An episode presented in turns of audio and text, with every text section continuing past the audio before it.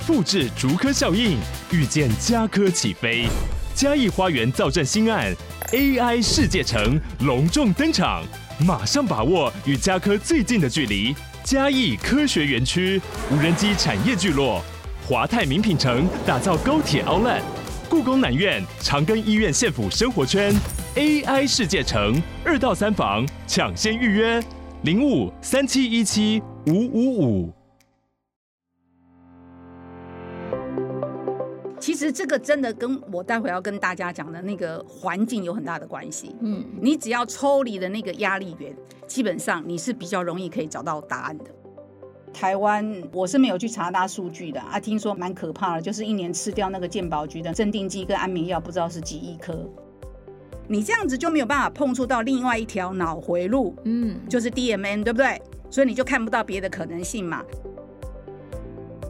欢迎收听远见 Air，各位听众，大家好，我是主持人远见杂志总编辑林让君。我们今天访问到的来宾是远见杂志内容长兼资深总主笔彭信珠，信珠姐好，大家好，好哦，信珠姐上一集呢帮我们带来就是解析我们远见二月号的封面故事，就是放空美国最红的脑科学，告诉你放空其实不是耍废躺平哦，它其实是个很严肃而且会激发创意的脑科学。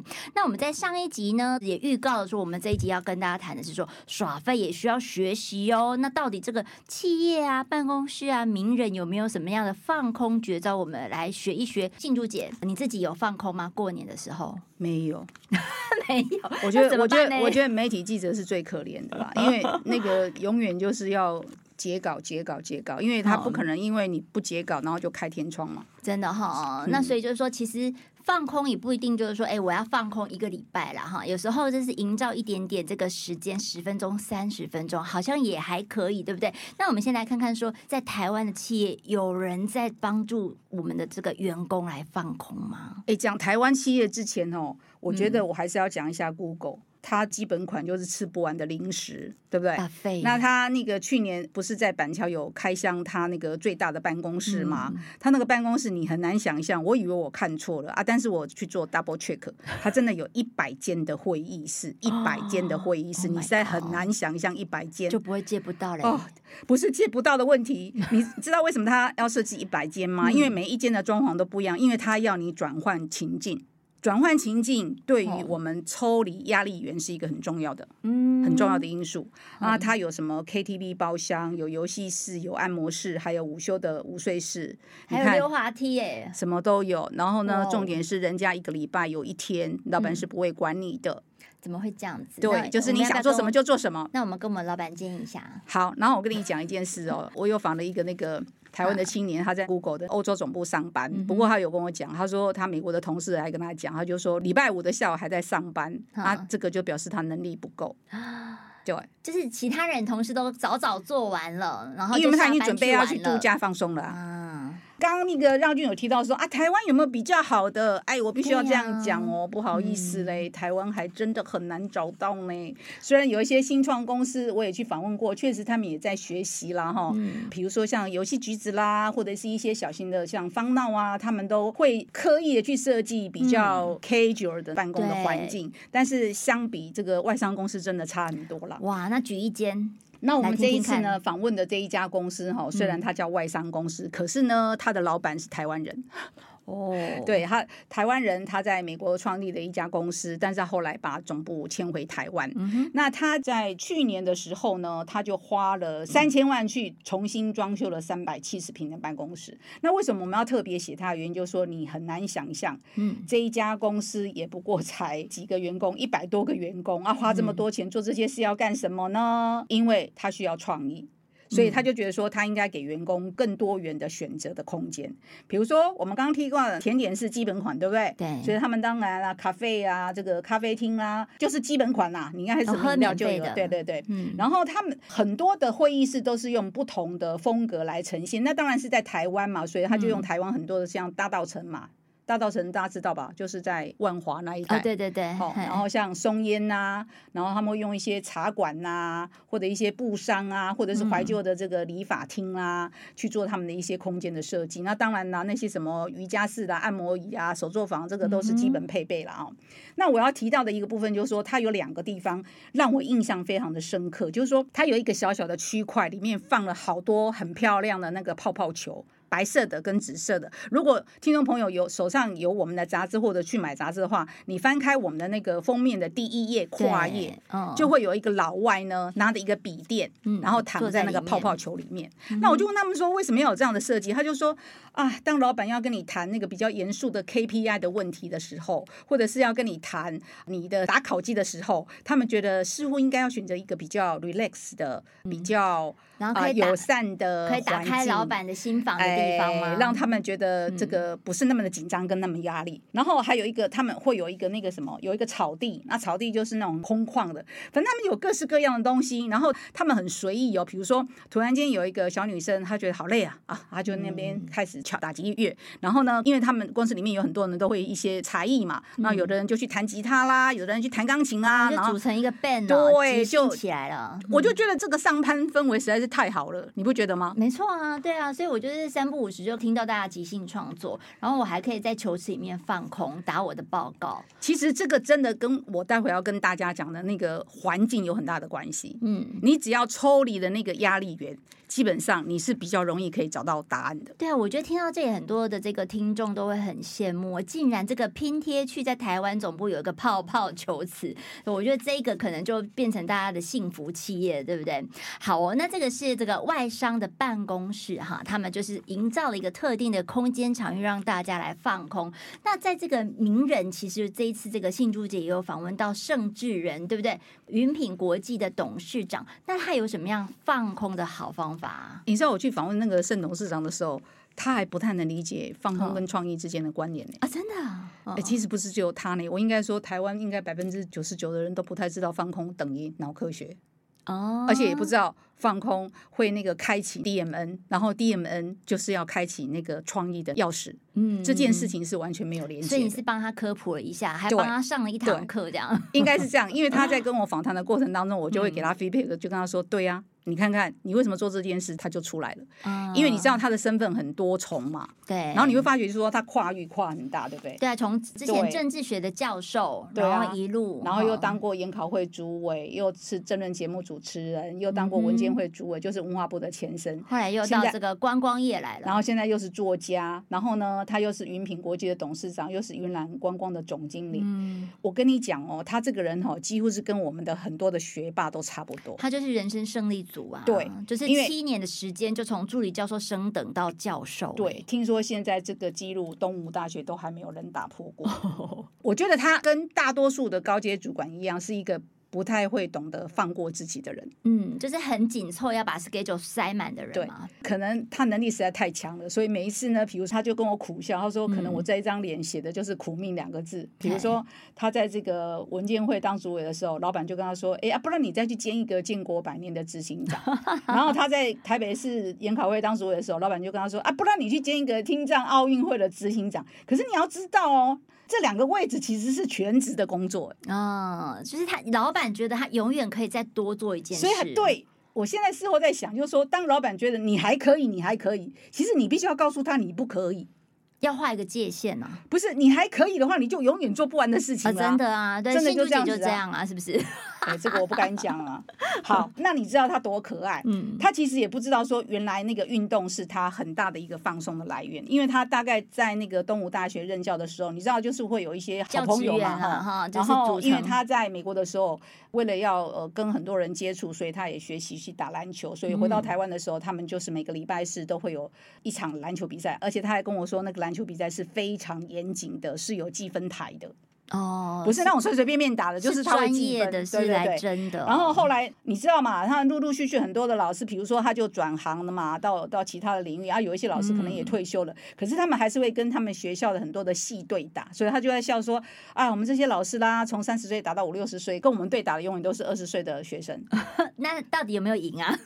这个我就不知道。不过至少他们为那个东吴拿下全国大学教职员篮球赛有十次的冠军哦，哇，是蛮厉害的。对对对，就是有一定的实力。而且他还跟我讲说，不是每次都去参加。嗯嗯嗯，嗯，所以他是每周四的晚上一定要去打篮球的。对，所以他的朋友都知道说，礼拜四晚上绝对不能跟他约会。嗯，他有跟我讲的很白，他说那时候在政府部门当主委的时候啊，除非是总统跟院长级的重大会议，否则他从来不缺席。哦，你就可以知道这一场篮球赛对他有多重要了。对，永远礼拜四晚上都是篮球之约嘛，哈。我相信很多听众朋友如果有习惯打球，就可以理解他为什么要这样讲。所以打球的时候可以放空，因为他觉得他就是不用脑子嘛，然后他就是那种酣畅淋漓，然后你不是满头大汗吗？再去洗个热水澡，你就觉得全身很舒畅。他就跟我说，他截至目前为止找不到一个比做这件事更让他舒服的事情。对，而且最重要是说，他可以从这个很繁忙的工作职场去转换状态，在篮球场上就是不一样的这个打篮球的这个状态了哈。所以那到底这个打一打，因为放空，你说可以有这个激发创意，那他有这个回馈在他的这个职场上吗？有啊，他就跟我讲，就是说。你知道，就是这几年大家都要推 ESG，对不对？嗯。啊，你想想看，每一年都要推 ESG，是不是都会有瓶颈？哦，那当然。啊，因为别人做你也做啊。哦，要做不一样。然后他就跟我讲，就是说有一年他们去做那个碳足迹的盘查，就发觉就是说，每一个客人如果住他们的饭店一晚，会产生一百五十公斤的碳排嘛。嗯哼。那他们想要响应 ESG，就在想，就是说，哎，那我是不是帮这个客人去付这个碳排的费用？那他们就去算了一下，就是说，因为他们去亚马逊雨林富裕。去买了一个碳权三明，说要四十七块台币了，哦，然后就推了一个负碳排的住房方案。可是他怎么想都觉得不对，他就说：“我帮你付这四十七块钱是很少，可是没有太大的意义，因为他还是希望大家一起来响应这件事，对不对？对，不只是业者帮他碳中和掉，所以他也很厉害啊，他自己就跳在他们的那个免费的接驳车上面，就花两分钟的时间跟那个跟他的这个客人去介绍这件事情，就是说，哎，那你要不要自己也付四十七块？”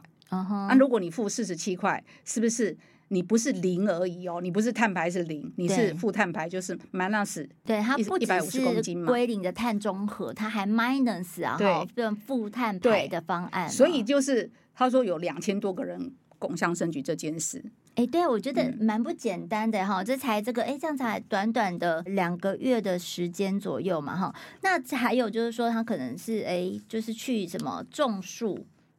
对啦，这个种树可能不是那么新奇，但是它新奇的地方是它。在那个树前面会弄一个很精致的牌子，嗯，然后他就是会给认养者，就是说写给地球的一句话。对对对，就让大家可以来响应啊哈。这个这个让我想到那个时空胶囊呢，你记不记得？我年纪比较大，啊、有有有，有就是我们常常就是有时空胶囊，然后就是写一段话或什么东西，然后把它放在那个地底下。对啊，就是那个二十年、三十年之后再开。有什么国小毕业的时候就会做这个事情，这样，然后再去把它挖出来哈。日剧也常常在演啊。好。所以这个是圣智人他放空的一些妙招。那我们最后的时间哈，我们来请幸珠姐来帮我们谈一谈，就是说到底这个啊哈时刻这样的一个顿悟密码，我们要怎么样做一些简单的练习，让自己定期拔插头？其实坦白讲哈，那个访问完之后，你就会发觉，就是说啊，其实放空没有那么难呢。嗯，我大概那个 highlight 了三个主轴了哈，一个部分就是最佳的放松方式。我讲的你们一定会觉得就是说。真的吗？嗯、啊，答案就是真的呢，就是充足的优质睡眠。哦，这个优质睡眠是真的很重要。听起来很简单，但我相信很多人做不到。啊、不因为台湾，我是没有去查大数据的啊，听说蛮可怕的，就是一年吃掉那个健保局的镇定剂跟安眠药，不知道是几亿颗。嗯，是真的非常可怕一件事，因为我自己也在吃啊。啊、没办法，我周边所有人都在吃。我觉得是这样，就是即便你可能不是到这个失眠要吃安眠药的一个地步，但是呢，你们发现到说，其实到了睡觉之前，很多人还是在刷手机。其实刷手机其实就是最大的焦虑来源，因为你永远都是害怕漏接到老板或者同事的讯息啊。所以为什么说它是最佳的放松方式？哈、嗯，你知道那个他们说睡眠有分成半睡半醒的入睡期、浅眠期，还有这个深度睡眠期，还有最容易做梦的那个快速什么动眼期、哦呃、动眼期四个阶段。嗯，然后呢，研究发现就是说，在沉睡跟完全清醒的半睡半醒的状态。大脑呢会突破清醒的既定规则，会连接知识库来激发创造力。这是真的哦，因为我真的认识很多人，嗯、他们都跟我讲，就是说好奇怪，他睡觉的时候特别有灵感。哎，我跟你讲，那个数位部部长唐凤其实就是这样，哎，就是听说他会把那个难题放在这个脑袋里面，然后可能睡前就想了一遍，或者是说 input 一些，就读一些资料进去，啊，结果睡醒之后就啊哈找到答案呢。唐凤一定不知道这就是脑科学，真的。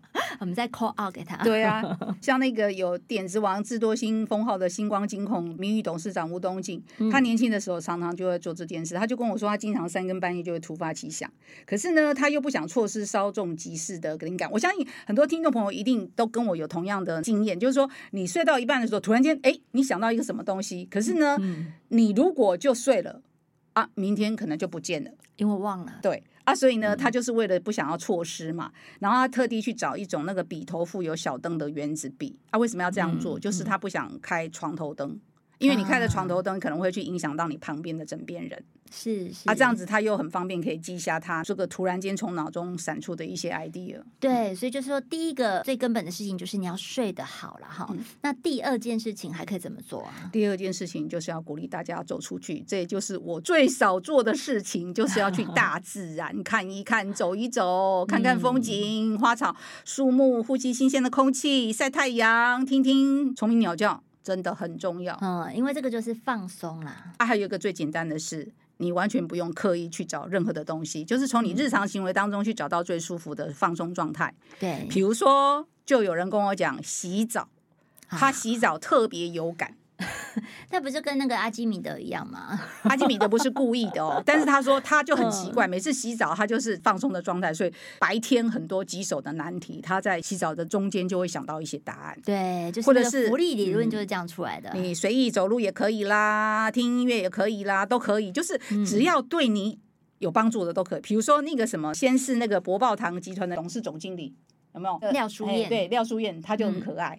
嗯虽然大家觉得他那个是不会放松，可是我必须要讲，我自己个人认为我的包容度比较大。我觉得举凡可以让你觉得很舒服的事情，都叫放松。啊，oh. 我没有严格的规定，但是我知道脑科学它有很严格的规定，就是你不能带手机，你什么事都不能做，你去公园散步的时候，什么人都不要讲话，就这样傻傻的走。但是我觉得，哎，像他就跟我讲啊，他就说他疫情的时候开始去追那个 podcast 的。哦，然后他就有看到一个历史在讲历史故事的 podcast，他觉得很好，然后他去追剧，他就说追剧的过程当中，他就好像融入了那个情境，然后他就融入别人的故事，他说那个状态进入不同的空间，会让他觉得就是说，哎，他就很放松啊。